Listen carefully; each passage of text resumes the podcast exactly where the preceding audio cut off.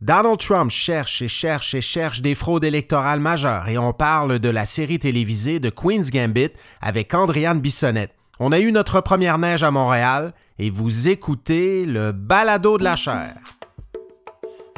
Bonjour tout le monde, je m'appelle Frédéric Gagnon, je suis titulaire de la chaire Raoul Dandurand en études stratégiques et diplomatiques de l'Université du Québec à Montréal et vous écoutez le Balado de la chaire. C'est un balado qui vous permet d'entendre nos conférences si vous les avez ratées et des capsules d'analyse de l'actualité internationale, de l'actualité politique aux États-Unis et de la culture populaire américaine. Je vous souhaite une bonne écoute.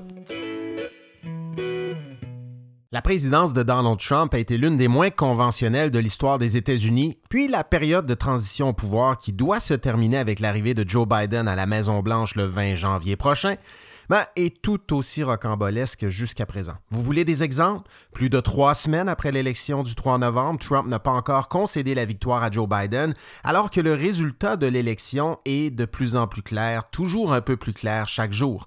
Mais Trump et ses avocats persistent et signent, ils vont plus loin. Ils affirment que Joe Biden a volé l'élection, qu'il y a eu fraude majeure dans des États comme le Michigan, le Wisconsin, la Pennsylvanie, la Georgie. We were winning in all the key locations by a lot, actually. And then our numbers started miraculously getting whittled away.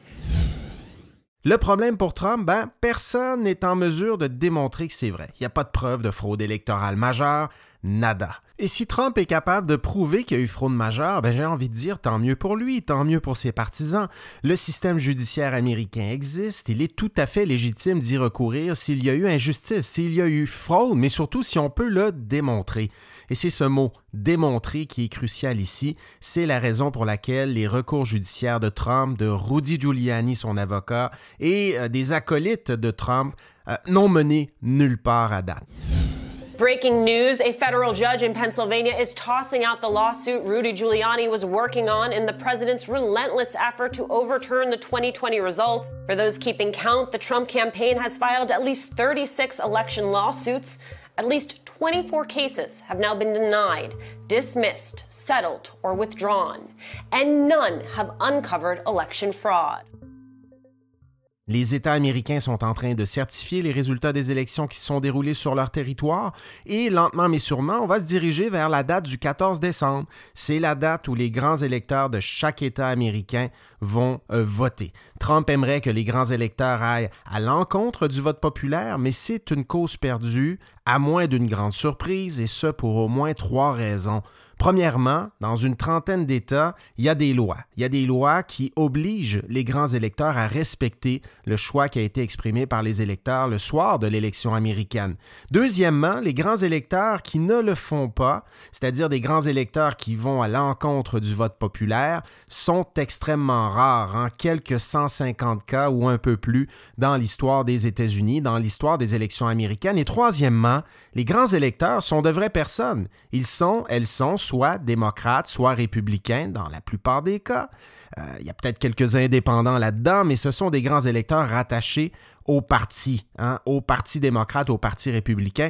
Et bonne chance si M. Trump et ses partisans pensent que 38 grands électeurs démocrates pourraient miraculeusement voter pour M. Trump le 14 décembre. Il en faut 38 parce que c'est ce qui manque à M. Trump pour atteindre le fameux nombre magique de 270 votes au collège électoral nécessaire pour garder la Maison-Blanche. En deux mots, not happening, à moins d'une très, très, très, très grande surprise. Mais s'il y a cette très, très, très grande surprise, on va se reparler de ça au balado, c'est certain. Et là, vous allez me dire, ben, si c'est si évident que ça, comment expliquer que Trump continue à aller de l'avant avec ses entreprises, avec ses tentatives de prouver que l'élection lui a été volée, qu'il y a eu fraude électorale majeure? Ben, c'est utile pour au moins deux raisons. Premièrement, je ne sais pas si vous êtes comme moi, mais pendant la campagne électorale américaine, je me suis abonné aux listes de diffusion d'à peu près tous les candidats, Donald Trump, Joe Biden, même pendant les primaires démocrates, Bernie Sanders, Elizabeth Warren, Beto O'Rourke et les autres.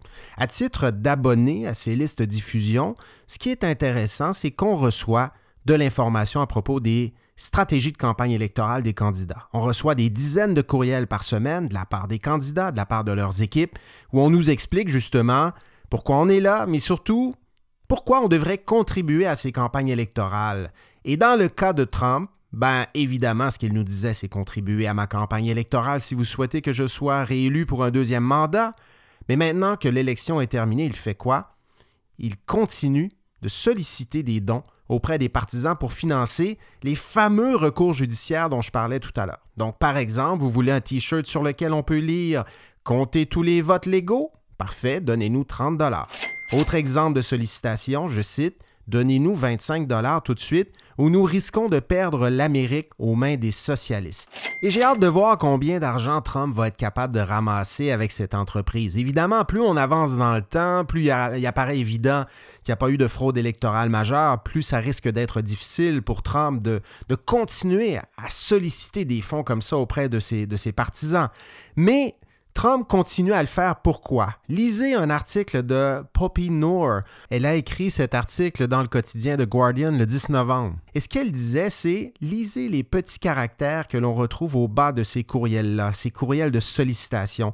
C'est très intéressant parce que ces petits caractères disent très clairement qu'une partie importante des fonds recueillis par Trump pour prouver qu'il y a eu fraude électorale majeure le 3 novembre sert en fait à payer les dettes électorales que Trump a accumulées pendant la campagne électorale. Donc en gros, ces allégations de fraude électorale, même s'il n'y a pas de preuves en ce moment euh, qu'il y a eu de la fraude électorale majeure, restent utiles à Trump parce qu'il euh, doit payer ses dettes de campagne électorale, donc ça reste utile pour des raisons financières. Et l'autre raison pour laquelle Donald Trump va probablement continuer, peut-être jusqu'à la fin de ses jours, à affirmer qu'on lui a volé l'élection de 2020.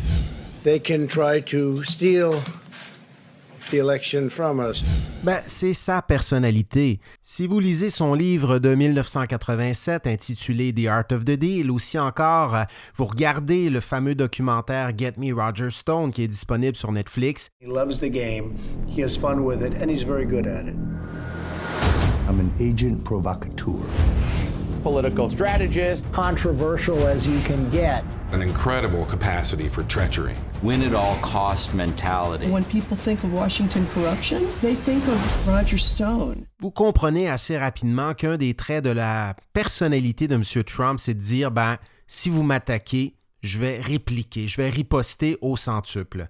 Et là, Trump cherche peut-être à miner à tout prix, par tous les moyens, la légitimité du président élu, Joe Biden. Pourquoi? Parce que, et il n'a pas tort de le dire, les démocrates, après sa propre élection en 2016, ont cherché à miner sa propre présidence par tous les moyens du bord. Hein. Souvenez-vous que ça a mené à une procédure de destitution, des querelles incessantes entre le Congrès et la Maison-Blanche. Donc, Trump a l'impression que les démocrates ne l'ont jamais laissé gouverner à sa guise, n'ont jamais accepté son élection en 2016. Donc, on a l'impression qu'il veut rendre l'appareil à Joe Biden maintenant que Joe Biden a gagné cette élection-là. Et en plus, ben, ça permet à Trump de disposer d'une porte de sortie intéressante de son point de vue. Imaginez ça, le 20 janvier prochain, Donald Trump quitte la Maison-Blanche comme c'est prévu, mais sans concéder la victoire, et pendant quatre ans, jusqu'à sa mort en fait, il pourrait répéter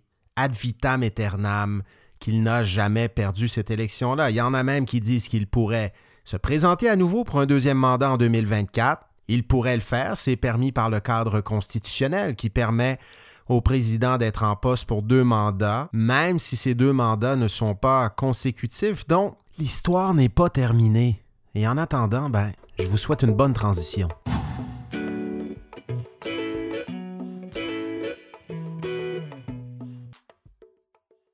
Voulais qu'on parle de culture populaire au balado de la chaire cette semaine. C'est ce qu'on fait euh, habituellement pendant la saison électorale. Vous avez entendu un petit peu plus de américaines, vous avez entendu un petit peu plus de conférences, mais on renoue avec les capsules cette semaine et on va parler de culture populaire avec Andréane Bissonnette, qui est chercheur à l'Observatoire sur les États-Unis et à l'Observatoire de géopolitique à la chaire Raoul Dandurand.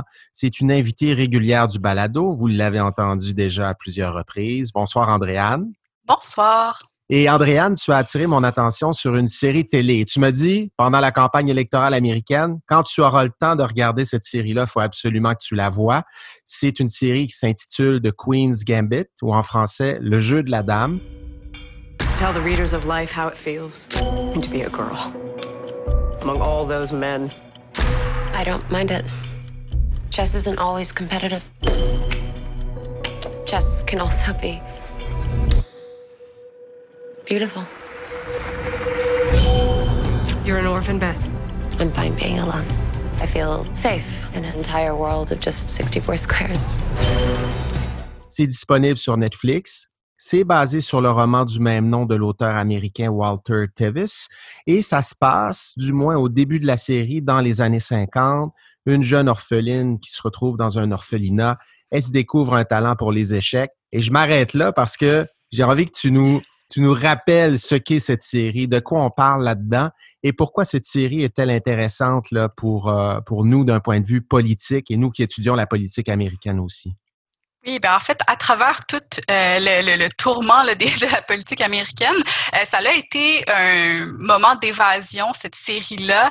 Euh, et j'ai eu la piqûre des échecs, comme beaucoup de gens euh, dernièrement. Euh, les ventes ont explosé aux États-Unis et ailleurs pour les jeux d'échecs. parce qu'en fait, dans cette série-là, on suit donc une jeune orpheline, Beth Ar Harmon, qui apprend en fait à jouer aux échecs dans le sous-sol de l'orphelinat. Et le reste de la série en fait, qui est une mini-série, donc sept épisodes euh, seulement, suit euh, son évolution à travers le monde des échecs dans les années 60 et également son évolution personnelle parce que je pense que c'est important de le souligner, le personnage principal donc euh, a également des problèmes d'attachement émotionnel, de consommation de drogue et d'alcool qui sont quand même une trame narrative dans la série et un petit bémol à ne peut-être pas écouter avec de trop jeunes enfants à ce niveau-là, mais tout de même fort intéressant. Et le fait que ça se déroule pendant cette période-là, les années 60 est intéressant d'un point de vue de sciences politiques parce que c'est une décennie qui est marquée par trois éléments qui sont en trame de fond dans la série. La guerre froide, le mouvement pour les droits sexuels et reproductifs des femmes et finalement le mouvement pour les droits civiques. Excellent. Et l'histoire, donc, n'est pas inspirée d'une histoire vraie, selon ce que j'ai compris, mais ça semble faire écho à, des situations qu'on a pu observer ben, durant la guerre froide, tu en parlais.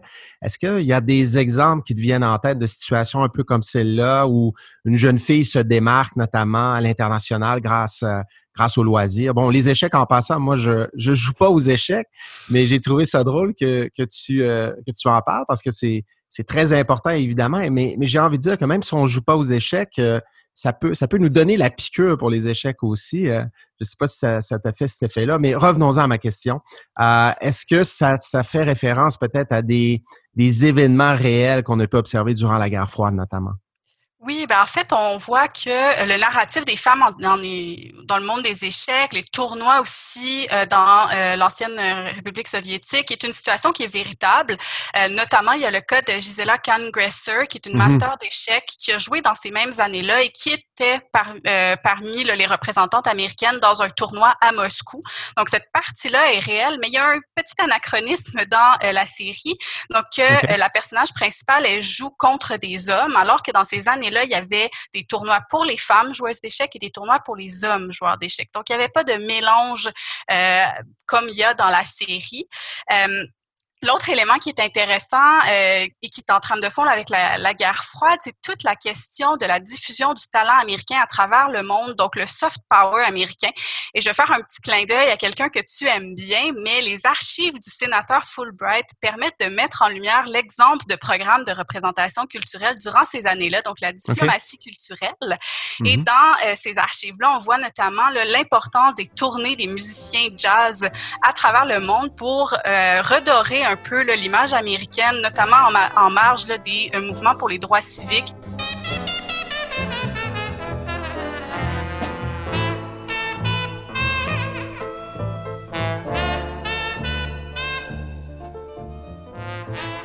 Donc de mettre de l'avant des talents afro-américains euh, à l'international. Et c'est quelque chose qui, euh, donc des traces qu'on retrouve dans ces archives euh, en Arkansas. Et c'est un élément qui est explicitement mentionné par un personnage qui est un représentant du département d'État lorsque Beth se rend elle-même à Moscou dans la série. Donc l'importance de vraiment soutenir les talents américains et le soft power dans les années 60.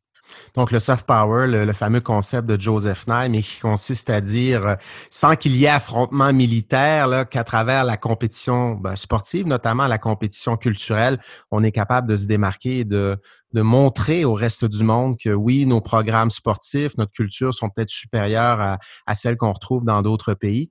Euh, et quand tu parlais des, des compétitions sportives, euh, euh et euh, on le voit un petit peu avec ce personnage dans la série, là, ça me faisait penser à la scène de ping-pong dans Forrest Gump. Je sais pas si tu te souviens de ça, où Tom Hanks devient le meilleur joueur de ping-pong à l'international. C'est une façon pour les Américains de dire, voyez, on est un pays absolument exemplaire. I thought I was going back to Vietnam, but instead they decided the best way for me to fight the communists was to play ping pong. Ça, ça, rappelle aussi Rocky où lorsqu'elle oui. est en, en, URSS, en fait, au début, bon, on l'accueille avec une petite froideur et plus elle euh, réussit, plus elle monte dans les échelons, plus le peuple, en fait, en URSS est derrière elle et, et suit son parcours. Là. Euh, donc, euh, ça rappelle aussi là, certaines scènes dans Rocky euh, qui se passent dans les mêmes années aussi. Là. Donc, ou même l'ennemi, entre guillemets, euh, finit par réaliser que le, le modèle américain peut être un modèle à imiter, dont on doit s'inspirer. donc, donc, tu fais euh, référence à ces compétitions sportives et euh, cette histoire-là aussi, elle est racontée sur fond de, de mouvements pour les droits sexuels euh, et reproductifs des femmes. Je pense qu'on parle aussi un petit peu, ben, selon ce que j'ai pu voir, je ne sais pas si tu es d'accord, mais des, tensions raciales aux États-Unis durant les, les, années 60. Peux-tu nous en dire un petit peu plus sur ces enjeux-là et comment ils semblent inspirer l'histoire qu'on raconte dans The Queen's Gambit? Oui, ben on, on comme tu le dis, on, on, sent la guerre froide qui est très présente, mais euh, sans être nécessairement nommée ou au centre de l'histoire. Et c'est la même chose pour le mouvement euh, pour la libération des femmes euh, et pour la libération de, la sexualité des femmes, qui est en trame de fond. Et on voit que les personnages féminins de la série représentent certaines idées des femmes de l'époque. Donc, on a par exemple la mère adoptive adoptive, pardon, de Beth Alma, qui est l'exemple type de la femme de banlieue blanche et qui représente euh, un peu ce que euh, Betty Friedan illustrait dans La femme mystifiée, qui est un essai euh, féministe qui revisite en fait comment la femme de banlieue en vient à être aliénée pratiquement et à, être confinée dans ce rôle-là de femme au foyer dans lequel elle ne peut pas euh, se elle ne peut pas s'épanouir mm-hmm. et on le voit à travers donc ce euh, personnage là également du côté de Beth on voit qu'elle elle évolue en tant que jeune femme dans les années 60 qu'elle donc découvre sa propre sexualité mais dans un contexte où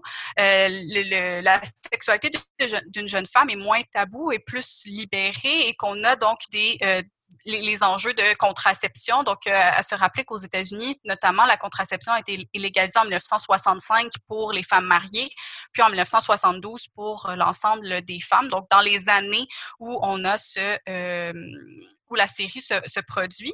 Et on a également le personnage de Jolene qui est là dans les premiers épisodes et que, bon, pas pour euh, divulgacher quoi que ce soit, mais revient aussi euh, dans les derniers épisodes de la série. Et à travers ce personnage-là, euh, qui est une personnage afro-américaine, on voit cette, cette euh, dynamique là, de tension entre être femme et être femme racisée dans les années 60. Donc, de par, euh, je ne veux pas en, dire trop là, pour pas euh, gâcher des éléments de son personnage, mais euh, de par son travail, de par ses aspirations dans la vie aussi à ce personnage-là, on voit les tensions entre dynamique raciale et dynamique euh, de genre et sexuelle aux États-Unis. Et également, ce qui est intéressant, c'est que contrairement à d'autres séries où le personnage noir est le, le, le, magical Mm -hmm. le, le, le, personnage magique qui est sauvé, magique. en fait, euh, voilà, euh, elle, n'a pas ce rôle-là et en fait, elle déconstruit cette image-là à travers ses propos. Elle dit Je ne viens pas pour te sauver en parlant à son amie Beth, mais elle dit plutôt Nous sommes une famille et on doit être là l'un pour l'autre. Mm -hmm. euh, donc, c'est très intéressant aussi qu'on ne tombe pas dans les stéréotypes de certains personnages du cinéma, mais qu'on vient en fait à avoir des personnages féminins qui sont forts, des personnages féminins qui sont bien développés également, mais qui mettent en lumière les enjeux euh, des euh, années dans lesquelles se déroule la série. Donc, des personnages féminins forts, on parle des questions raciales là-dedans, des questions, euh, en fait, des relations entre les hommes et les femmes. Ça me semblait être une série, je ne sais pas ce que tu en penses, ça se déroule dans les années 50 et 60, mais dont les, les, les enjeux les discussions qu'on peut mettre en scène là-dedans restent tout aussi pertinentes en 2020. Est-ce que tu serais d'accord avec ça? Oui, en fait, on voit qu'il euh, y a vraiment là, une, des dynamiques qui se transposent très bien, mais aussi des éléments de la culture euh, des États-Unis qui sont présents dans la série. Euh, un des éléments qui est encore présent aujourd'hui, puis qui est en fait un peu un anachronisme dans la série, c'est de voir à quel point l'évolution de Beth dans le monde des échecs, donc dans un monde qui est mis comme masculin dans la série, n'est pas n'a pas de trop de, de, de résistance de la part des joueurs masculins. Donc, plutôt, on vient l'aider, on vient être présent pour elle et, on n'a pas de discours de, euh, qui viendrait dire tu ne devrais pas être ici parce que tu es une femme, par mmh exemple. Alors que, euh, encore aujourd'hui, d'être une femme dans des milieux masculins vient avec beaucoup de difficultés, avec euh, des ressacs, avec des résistances aussi qui doivent être outrepassées. Donc, ça, c'est un des Exactement. C'est un des éléments qui pourrait être là dans la série de par les années dans lesquelles ça se produit, mais qui en fait est complètement euh, effacé euh, de la série. Mais de l'autre côté, on voit que bon, le soft power dont on parlait tout à l'heure, le, pouvoir de la diplomatie culturelle est encore présent aux États-Unis. C'est encore un élément qu'on met de l'avant. Le, Hollywood est encore euh, très présent dans, l'imaginaire et traverse les frontières aussi avec la culture américaine. Le le, mythe de euh, du self-made man aussi. Mm-hmm. Donc Beth est en fait une, une orpheline qui en vient à donc euh, gravir les échelons de par son travail acharné. Les échecs sont au centre de sa vie, prennent toute la place même euh, dans dans sa vie. Donc on voit ça aussi qui, qui, est présent et qui est encore présent aujourd'hui. C'est un des un des mythes fondateurs des États-Unis à travers lesquels on, on, aborde la présidence de Donald Trump, on aborde la personne de Donald Trump et de, de son attrait envers une partie de la Euh, donc, il y a ces éléments-là de la culture américaine qui se retrouvent encore aujourd'hui. C'est sûr qu'il y a des, euh, des éléments aussi lorsqu'on creuse plus dans les luttes pour les droits civiques ou dans les luttes pour les droits des femmes. Il y a encore des, euh, des dynamiques aujourd'hui qui ne sont pas réglées. On l'a vu dans les derniers mois, donc les possibles reculs en matière de justice reproductrice aux États-Unis, les tensions sociales et raciales aussi avec les, les morts de Breonna Taylor et de George Floyd plus tôt cette année.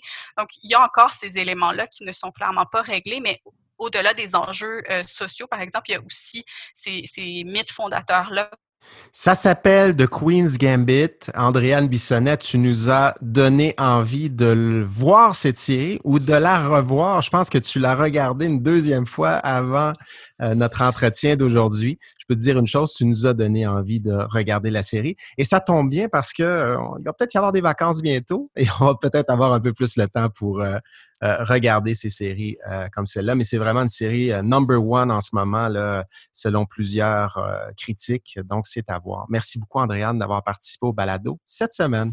Merci. C'est à voir et après, vous allez vouloir vous acheter un jeu d'échecs.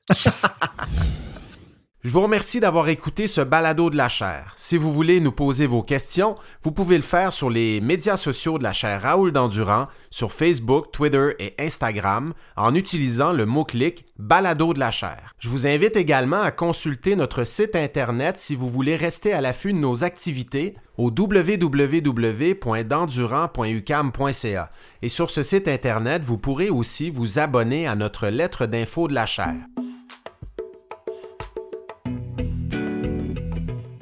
Et la semaine prochaine, au Balado de la chaire, on va parler notamment de l'ouvrage National Security Entrepreneurs and the Making of American Foreign Policy de trois de nos chercheurs, Vincent Boucher, Charles-Philippe David et Karine Prémont. Si vous aimez ce balado, n'hésitez pas à nous laisser un commentaire sur votre plateforme préférée. Un 5 étoiles serait extrêmement apprécié. Ce balado a été co-réalisé par Philippe Julien Bougie et Clément Hamelin. Allez, à la semaine prochaine!